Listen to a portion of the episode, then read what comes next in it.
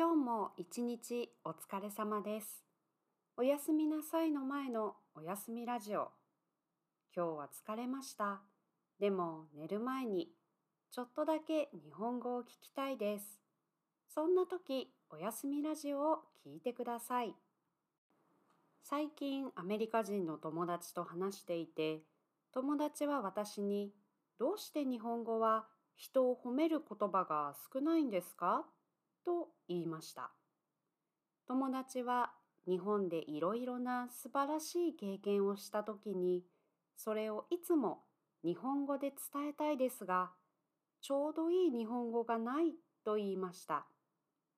そして、英語は fabulous, amazing, great, fantastic, awesome いろいろありますが、日本語は素敵、いい、素晴らしい、他にありますか？と言いました。私は、うーんと考えました。言葉は確かに少ないと思いますが、まずはあまり人を褒めないと思いました。ある記事によると、日本の会社の問題は上司、ボスですね。上司が褒めないことだと書いてありました。日本ではポジティブなフィードバックが少ないそうです。これは会社についてですが、学校もそうかもしれません。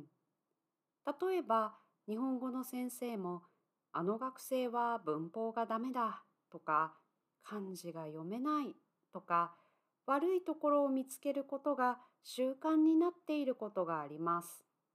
もちろん、学生のウィークポイントを見るのは大切です。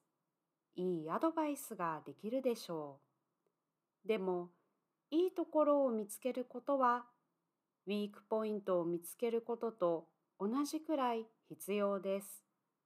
頑張ろうという気持ちは褒められたとき、もっともっと大きくなると思います。あなたは最近誰かを褒めましたか？いいところを見つけましたか？それではおやすみなさい。